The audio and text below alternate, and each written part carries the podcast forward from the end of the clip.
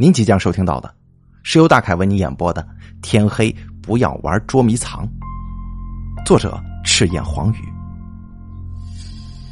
第一集。黄磊到达这个陌生城市的时候，已经是下午了。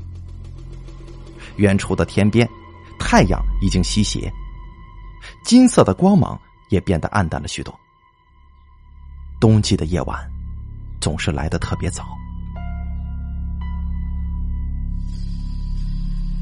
黄磊是一名高三毕业生，今年参加高考，但是分数出来的时候，却不尽如人意。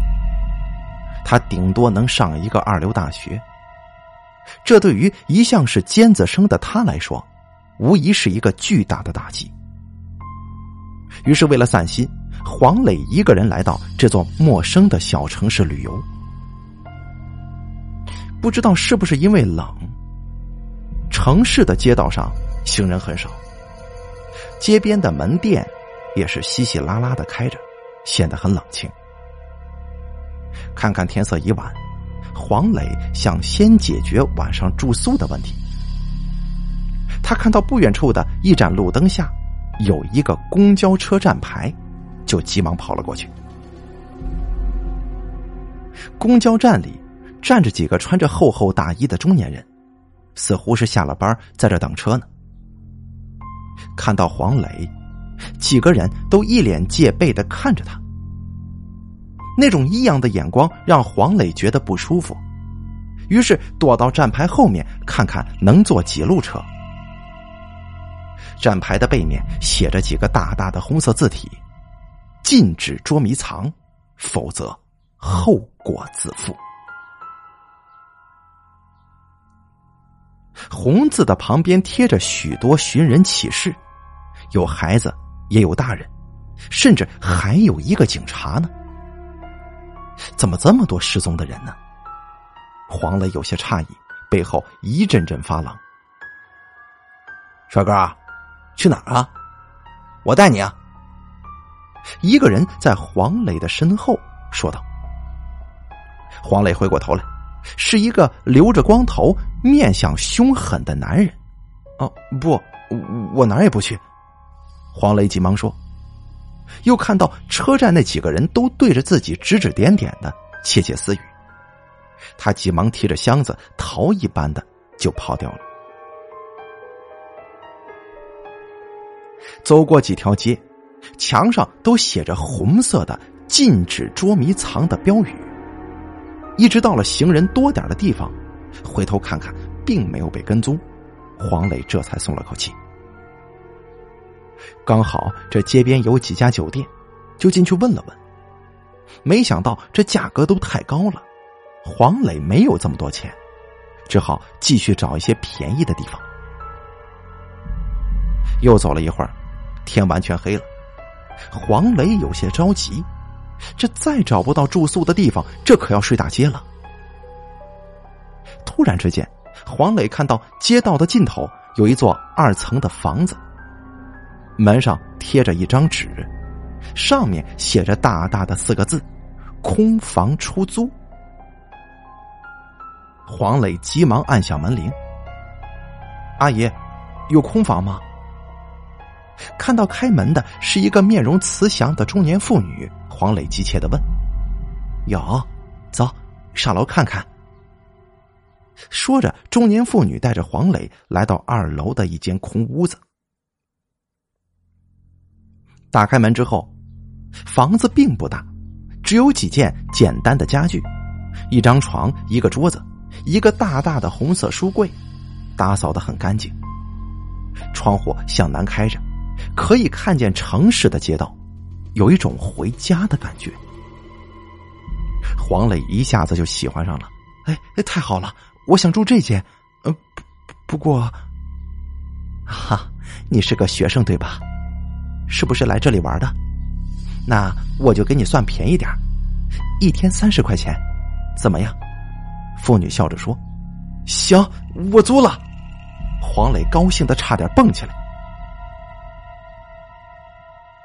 到了晚上，黄磊简单的把房子收拾了一下，突然有人敲门。把门打开一看，来了一个人。这个人呢，是一个跟自己年龄差不多大、面容清秀的女孩子。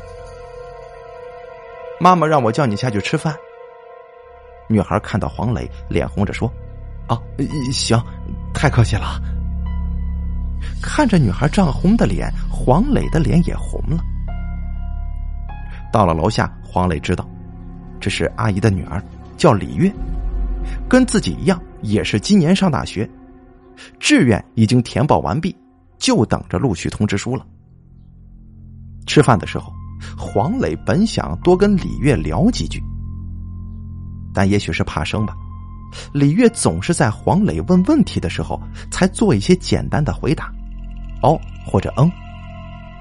这几句下来，黄磊呀。就没有再继续问话的意思了，于是就跟阿姨开始攀谈。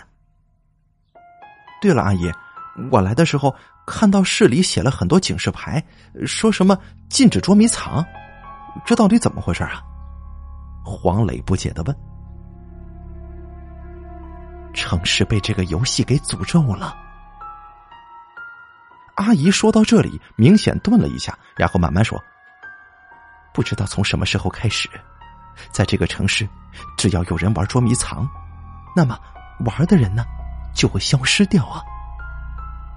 最开始的时候，大家以为只是单纯的失踪，可是大力寻找却没有一点点线索。再后来呀，这失踪的人就越来越多了，大家开始恐慌，都说是鬼干的。这事情闹大之后。警察自然不相信什么鬼怪的，也是天天寻找线索，却一无所有。直到有一天，当时的警察局长想到一个办法：既然失踪的人都是玩捉迷藏不见的，那么干脆自己也假装玩捉迷藏，引罪犯露面。直到最后啊，警察局长也失踪了。于是大家坚定，这个游戏是被诅咒的，就没有人敢玩了。黄磊听的是目瞪口呆的，他突然想起一件事情：那街道边贴的那些寻人启事，就是玩捉迷藏失踪的人吗？阿姨点了点头，然后说道：“算了，咱们不说这些扫兴的事了。对了，怎么样，房子感觉还可以吗？”啊，挺好的。其实啊，那本来是他的卧室的。阿姨指了指李月。上初中之前，他就一直住在那儿。后来我丈夫不在了，我呢就让他搬下来跟我一起住，那间房子就闲置了。但是每天该打扫打扫，因为每天生活开销比较大，这我又挣不了多少钱。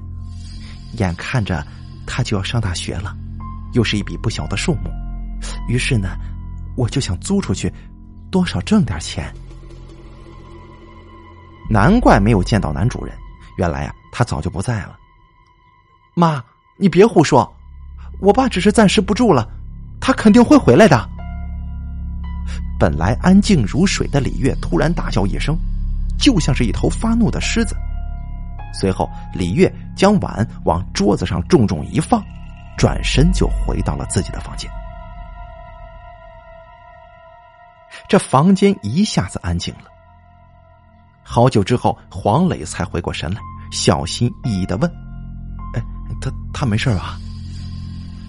哎呀，长叹一声，阿姨眼睛红了，从身后的抽屉当中拿出一个相框。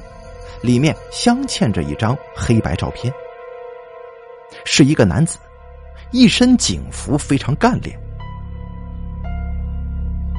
三年了，从我丈夫失踪到现在，整整三年了。大家都说他已经死了，可是李月不信呢。他一直坚信自己的父亲还活着，总有一天要回来，所以他从来不让我说他已经死了。更不让我把他的遗照摆在家里。照片上的男子正是车站站牌上贴的失踪警察的照片。黄磊一下子就明白了，当年那个失踪的警察局长就是李月的父亲。第二集，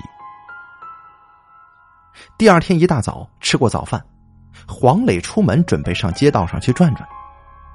刚出门口，发现自己所住的这所房子边紧紧的挨着一座奇怪的建筑，三面都是三层楼那么高的黑墙。一边正跟自己所住的屋子墙挨着，这墙上面还有一圈铁丝网。哎，奇怪了，这是干什么呢？这么高的墙，算了，晚上回来的时候问问阿姨吧。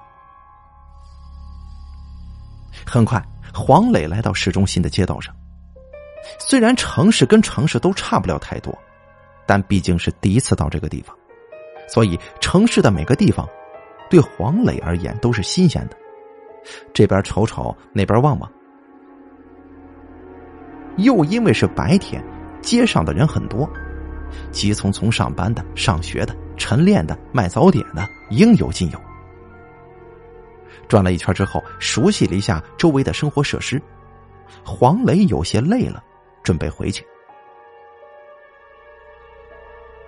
就在路过一个行人稀少的街道口的时候，突然，黄磊无意间从路边的一面镜子当中，发现自己的身后跟着一个衣衫破旧、戴着鸭舌帽的男人。看那样子呀，确实是在跟踪自己呢。黄磊一下子就警觉起来了，不应该吧？难道说自己多疑了？要知道。自己身上可没多少钱呢，于是他故意走了几段偏僻的小路，但是这个戴鸭舌帽的男人仍旧紧紧的跟在自己身后。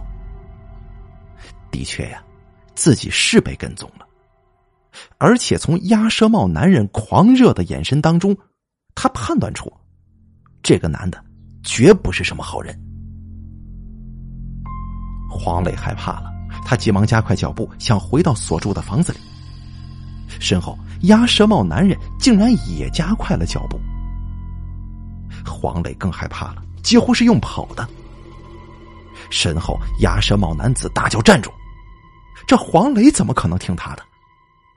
百米冲刺的速度跑回到租房处。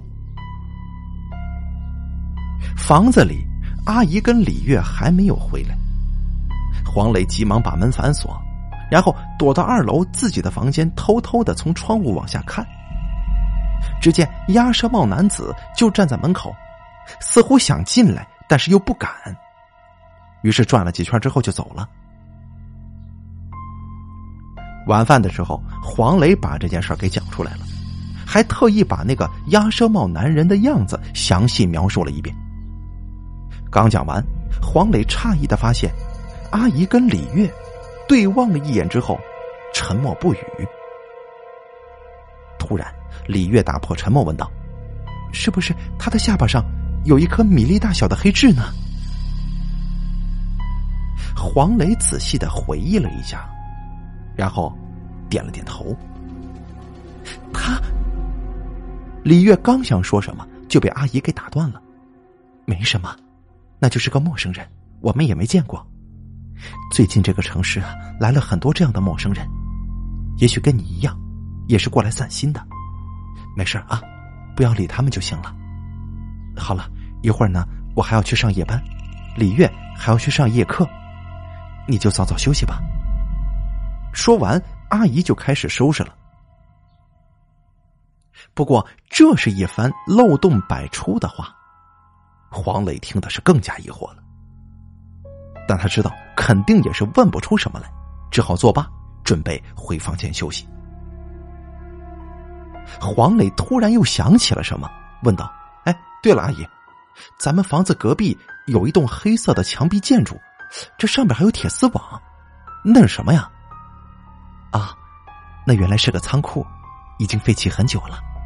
行了，早点休息吧。在房间当中。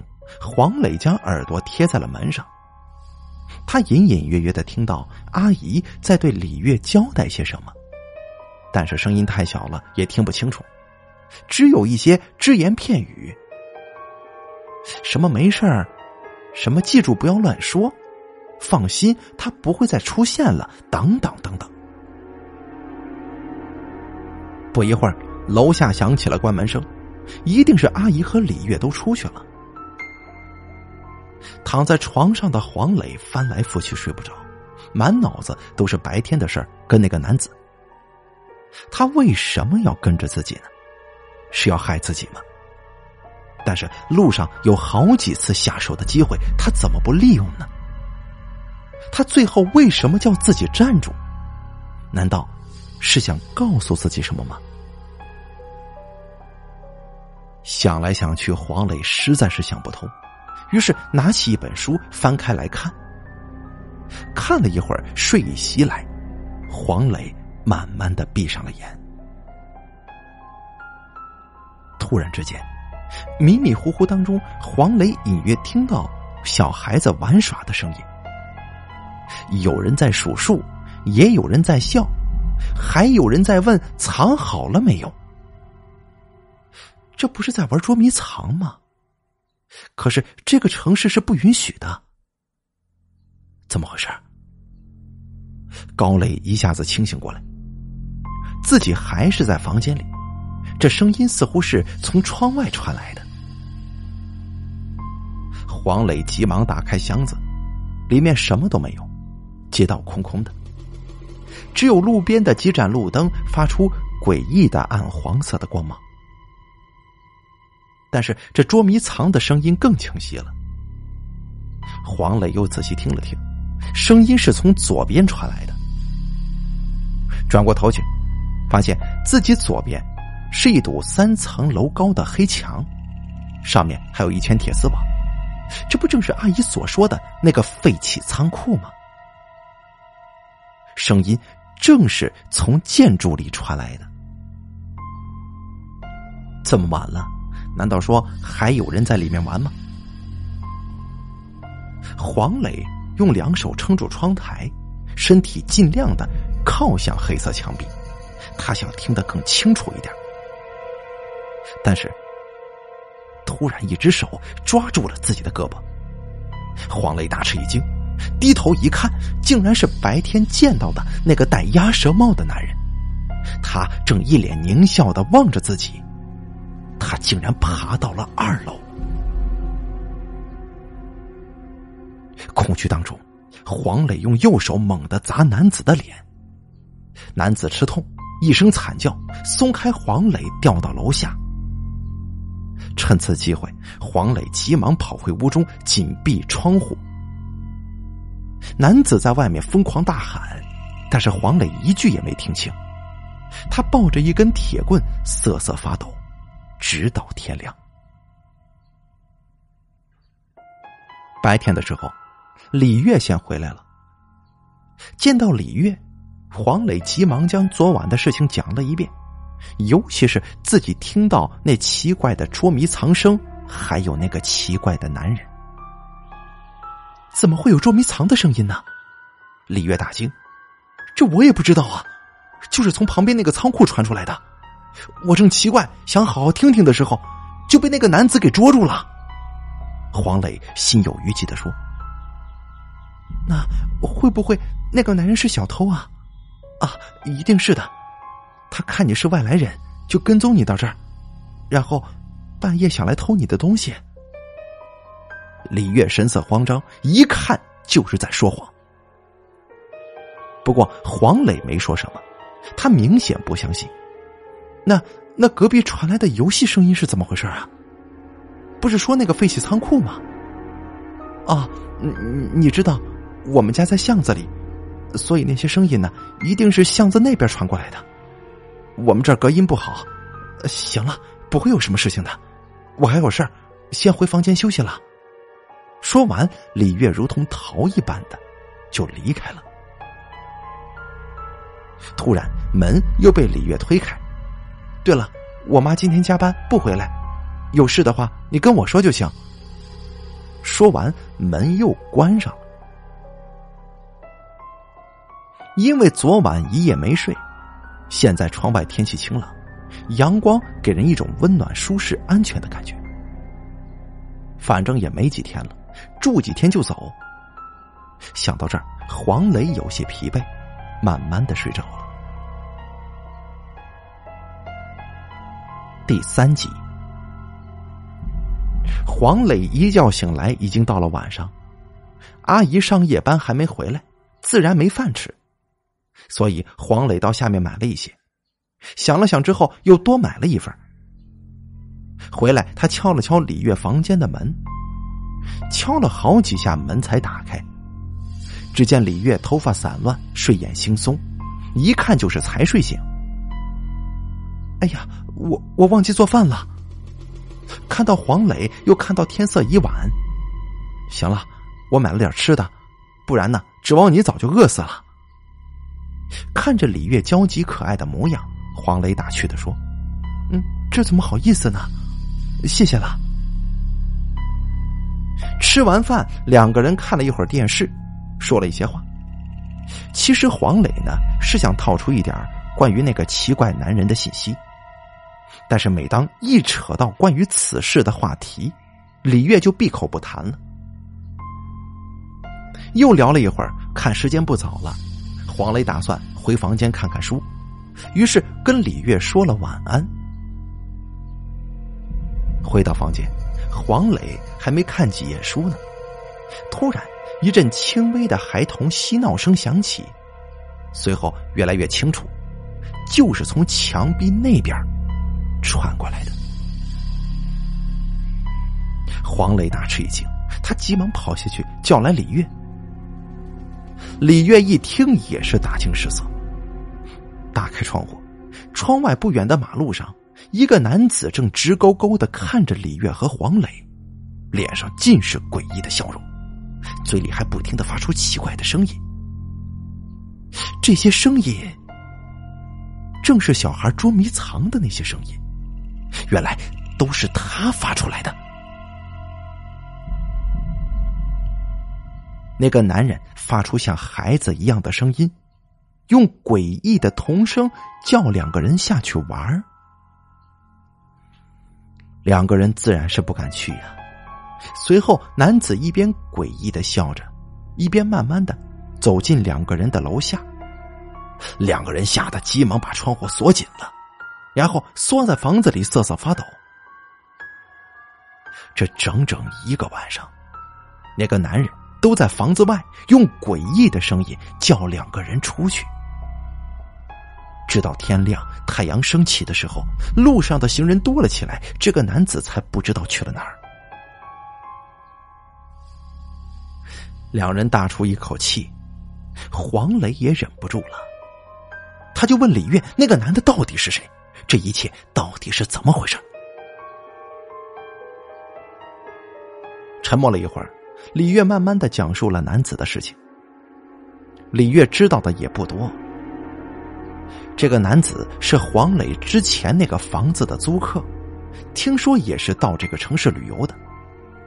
男子每天早出晚归，神神秘秘，一点都不像是旅游的人。后来不知怎么回事，这个男的就变得有些诡异，有些神神叨叨了。于是母亲就不把房子租给他了。再然后，他就消失了。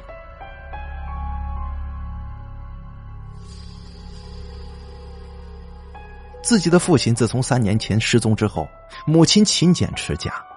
自己如今要上大学了，那是一笔不小的开支。母亲为了自己的学费，才起早贪黑，将这间房子给租了出去。为了自己上大学之前攒够学费，母亲就没有对黄磊说，而且为了不让黄磊有什么疑虑，也就告诫自己不要对黄磊说。可是没想到事情会发展成这样，难道说他的母亲隐藏了什么吗？正在这个时候，门啪嗒一声响，两个人抬头一看，是阿姨回来了。怎么这么早就起来了？阿姨看到两个人，微微一笑。黄磊正想说些什么，但是李月一下子就打断了他：“啊，我刚好有几道题不会，就商量了一下。”我呢想带他去城里转转，那我们先走了。好，晚上记得回来吃饭呢。李月拉着黄磊飞一般的就跑出去了，但是两个人都没有注意到，身后阿姨的脸色已经变得铁青了。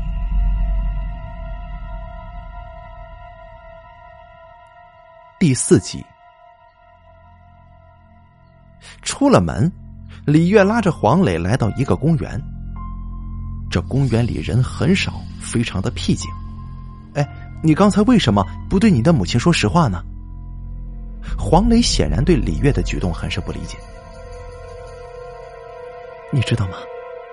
其实，我一直对我的母亲有点怀疑。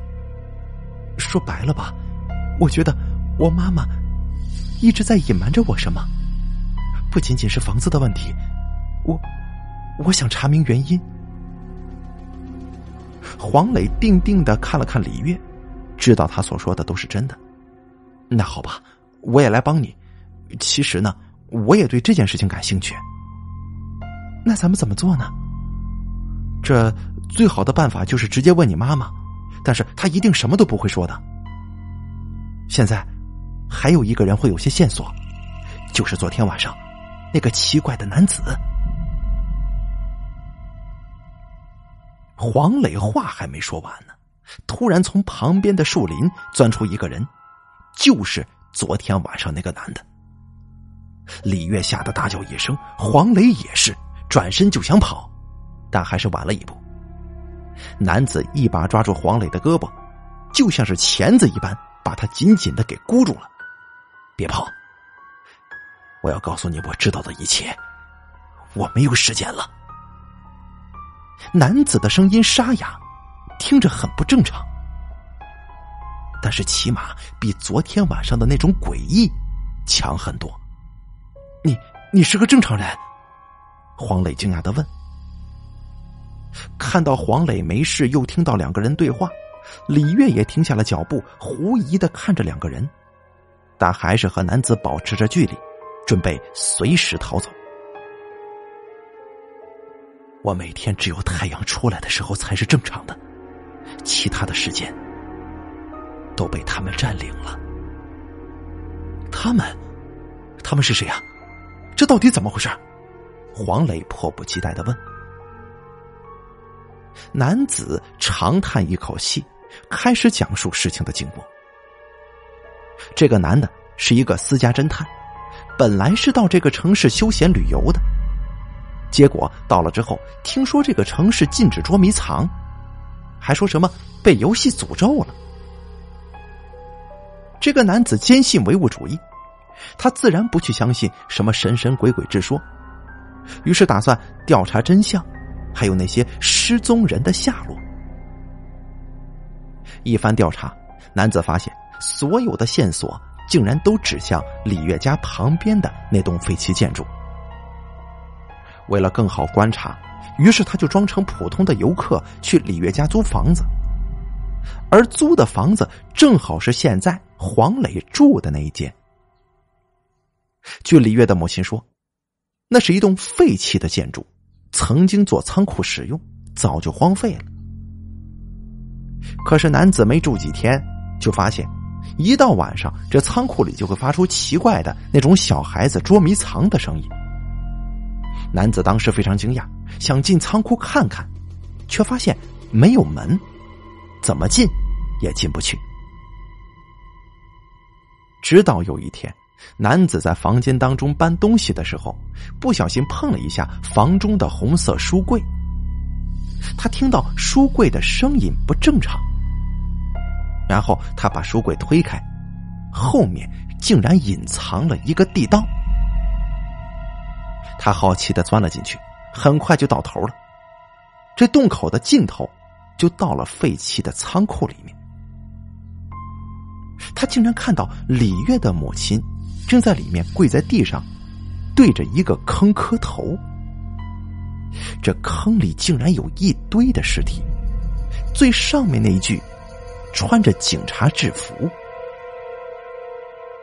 见此情景，男子大吃一惊。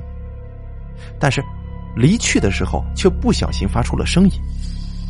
李月的母亲猛地回过头来，随后一些黑色的影子扑过来，钻进男人的身体。再然后，自己就什么都不知道了。男子说到这里的时候，他突然停止了，两个眼睛瞪得很大，而且不停的旋转。随后，两只手紧紧的卡住自己的脖子，就像是被鬼附身一样。他掉进公园的中心湖里，再也没上来。黄磊和李月惊呆了，愣了一会儿，李月拉着黄磊飞奔起来，向着家的方向。李月一边跑一边流泪，难道说是母亲杀死了父亲吗？第五集，李月和黄磊飞奔到家的时候，阿姨不在，厨房的煤气灶上正烧着水，看样子阿姨出去并没多久。两个人急忙跑进房子，推开红色书柜，果真后面有个暗道。定了定神之后，两个人就钻进去了。这地道里很黑，黄磊打开手机的手电功能。照亮脚下的楼梯，这台阶上满满的都是黏糊糊的东西，踩着很恶心。这一阵阵阴风不停的吹着，似乎直通地狱。很快，两个人就走到了尽头。这是一个四周跟顶部都封死的建筑，没有门，也没有窗户，正是废弃仓库的内部啊。四周的墙壁上是一个个黑色的人形，有大人也有小孩子。而地面的正中间是一个大坑，一阵阵恶臭的味道就是从里面发出来的。李月和黄磊捂着鼻子径直走到坑前，他们惊呆了，这坑里竟然是一堆尸体，有小孩，有大人，虽然有的已经高度腐烂。但黄磊还是看出，这些尸体正是大街上贴的那些失踪的人。原来他们都死了。尸体堆在最上面的一具大人的尸体，身上穿着警服，应该就是李月的父亲了。李月脸色苍白的望着那具尸体，突然跪下，死死的抱住，全身颤抖不止。行了，你你节哀顺变吧。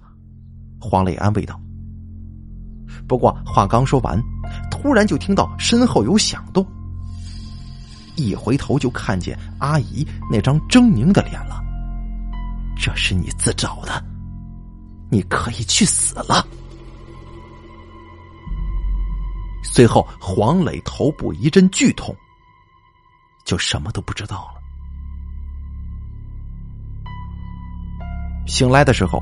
黄磊已经被紧紧的绑住了，李月在自己身后躺着一动不动，看样子也是晕了过去。而阿姨正在从旁边的包里拿出一样又一样的工具，有电锯，有斧头，有碎骨刀，每一样上面都是斑斑血迹，应该是用过很多次了。一个恐怖的想法浮现，一个恐怖的想法浮现在脑海当中，啊！救命啊！救命啊！黄磊惊恐的大喊：“你醒了，挺有精神的嘛。”看到黄磊醒了过来，阿姨的面容有些狰狞。本来我是不想杀你的，可是既然你都找到这里了，那就不好意思了。说着，阿姨拿着碎骨刀过来，很快的。放心吧，只要你不挣扎，就不会痛的。死亡即将来临，就在这个时候，黄磊突然感觉到有人在解手上的绳子，啊，是身后的李月，他醒过来了，并且他没有被绑住。既然要我死，让我死个明白啊！你为什么杀这么多人呢？谁让他们知道了秘密？什么秘密？你杀了这么多人，你就不怕吗？你不怕他们变成厉鬼来找你啊？鬼？那就让他们来找我吧。阿姨有些癫狂，她举刀就要砍向黄磊。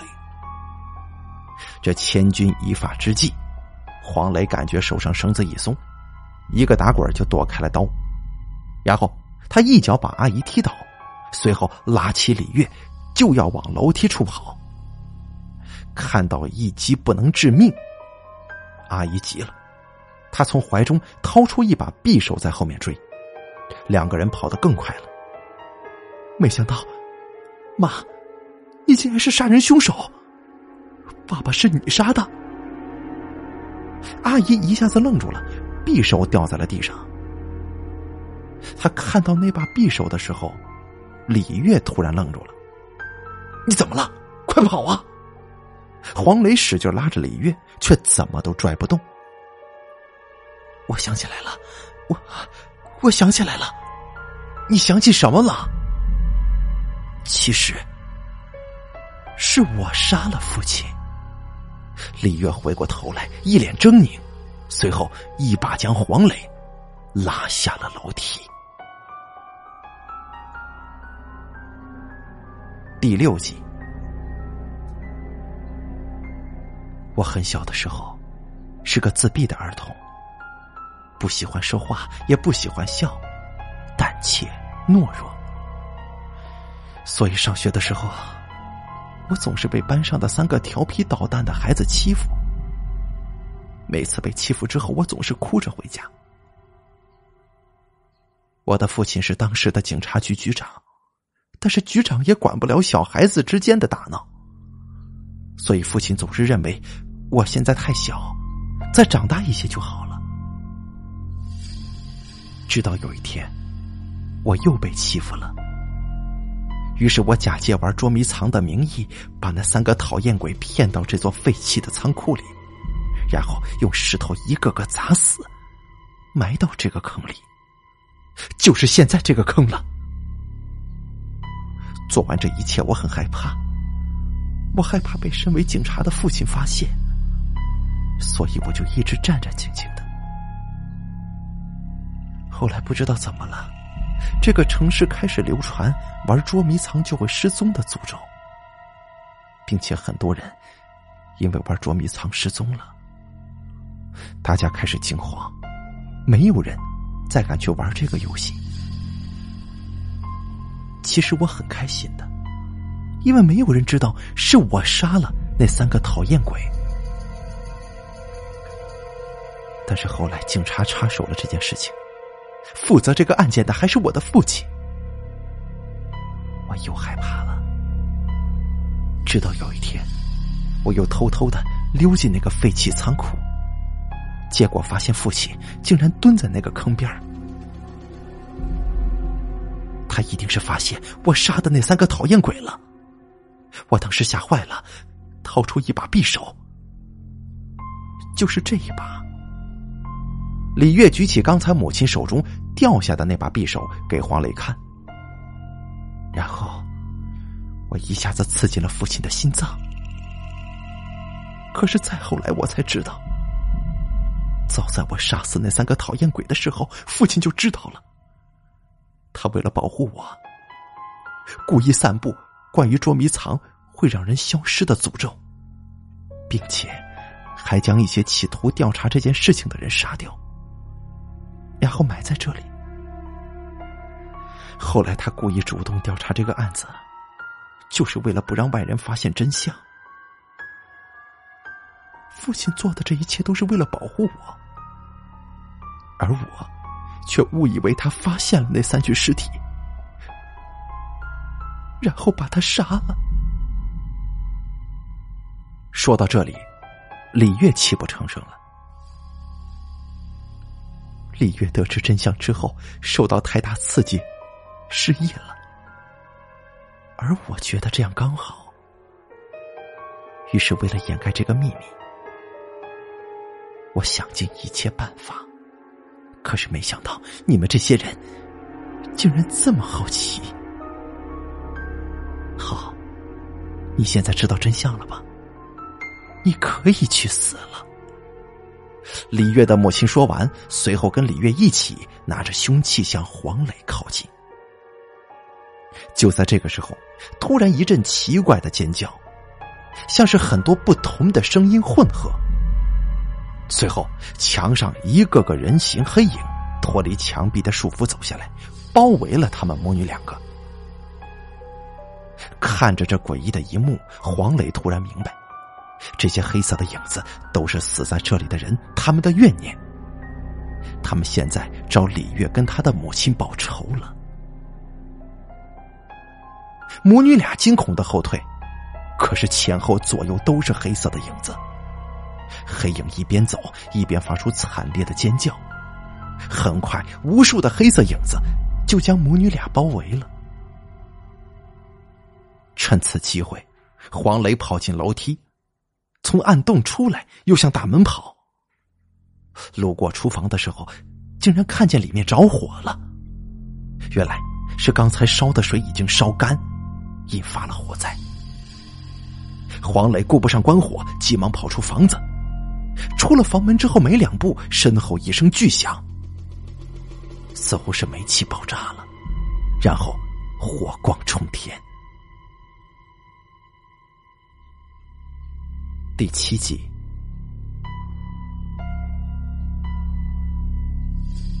黄磊到达学校的时候正是中午，校园里人来人往，阳光明媚。黄磊心情大好。四年美好的大学生活就要开始了。今天就是来报名的。一个月前那件恐怖的事儿，就让它过去吧。同学，你知道报名地点在什么地方吗？我是新来的。在校园转了一会儿，没有找到报名点，黄磊叫住了一个过路的女孩问：“不好意思，我也是新来的。”女孩回过头来。望着黄磊怔住了，然后邪恶的笑了。原来你也报的这个学校啊，真好。那我们以后可以玩捉迷藏了。这个女孩正是李月。